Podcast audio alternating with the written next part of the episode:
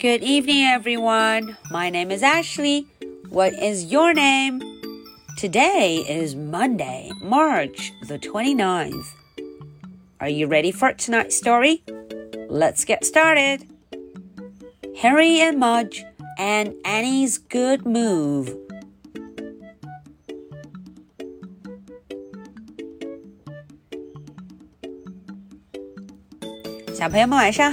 Ashley。又到了周一绘本故事的时间啦。在今天的故事中啊，我们要继续看看啊，这位 Annie，呃，Harry 的表姐 Annie，她到底有没有搬家成功？究竟经历了什么呢？OK，我们一起来看看吧。Harry and Mudge and Annie's good move, blotchy.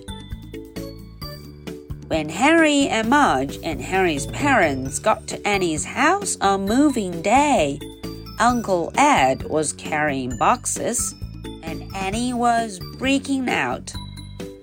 Hi, Annie, said Harry. You're all blotchy. I know, said Annie. I break out when I'm nervous. Are you nervous about leaving friends? asked Harry. Annie nodded. Are you nervous about changing schools? asked Harry. Annie nodded again. Are you nervous about all your freakly dresses and shiny shoes and lace and keys being on that truck?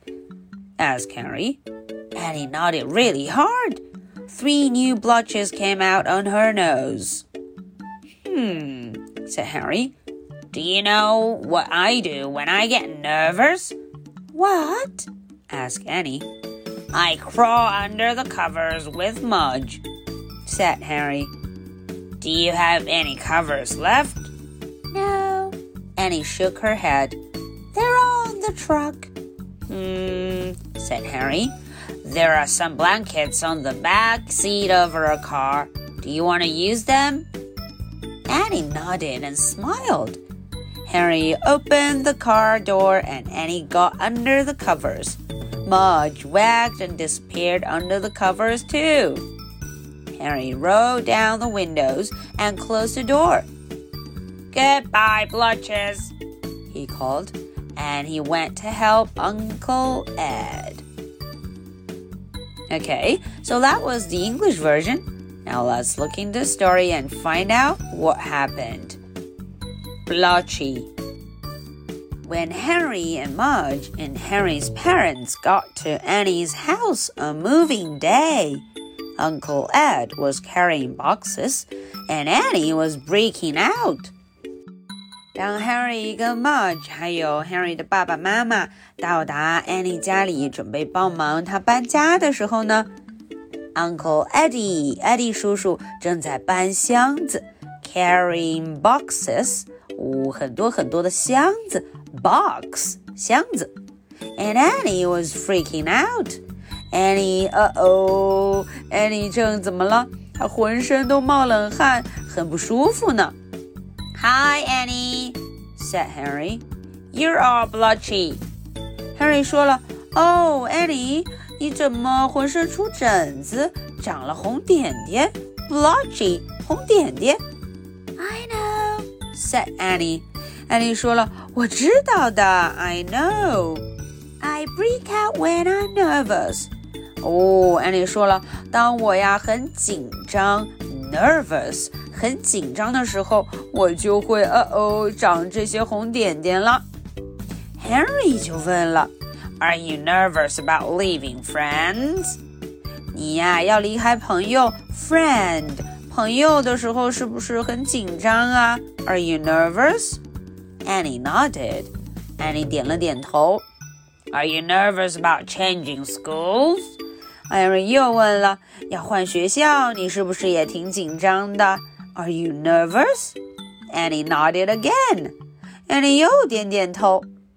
Are you nervous about all your frickly dresses and shiny shoes and lace hankies being on that truck?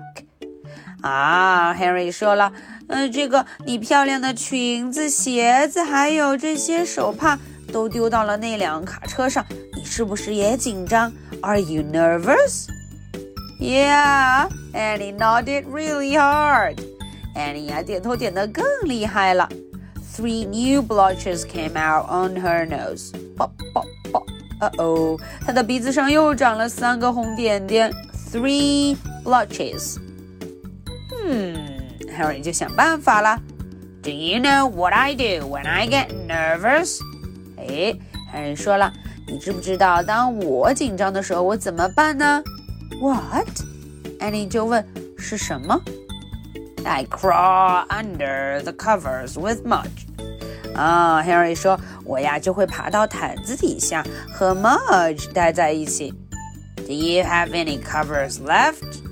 啊，你有没有这个毯子上下的，可以来用一用哦？No, they're all on the truck. 安妮说了，嗯嗯，他们都在卡车上，truck 都在那辆卡车上。嗯，said Harry. There are some blankets on the back seat of our car. Do you want to use them? 哎，Harry 说了啊，我们的这个车子后座呀，还有一些毯子。你要不要用啊？Blanket 毯子，blanket。Annie nodded and smiled. Annie 就笑了笑，啊，她点点头。Henry opened the car door and Annie got under the covers. Henry 呀就把车门打开了，Annie 就进去躲到了这个毯子下边。 Mudge wagged and disappeared under the covers too. Mudge 摇摇尾巴。也消失了在这个毯子下边。Henry rolled down the windows and closed the door. Henry 呀，把车窗 windows 车窗给摇了下来，接着就把门关上了。Close the door.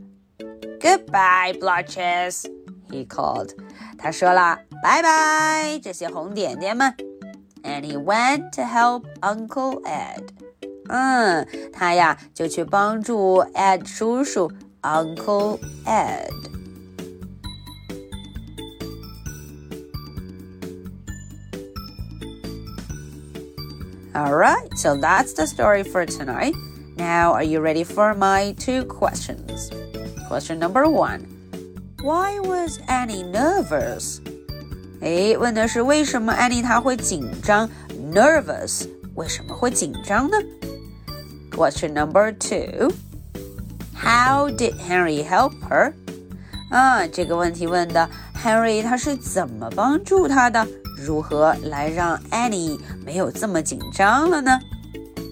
Okay, so this is the story for Monday, March the 29th. My name is Ashley. What is your name? So much for tonight. Good night. Bye.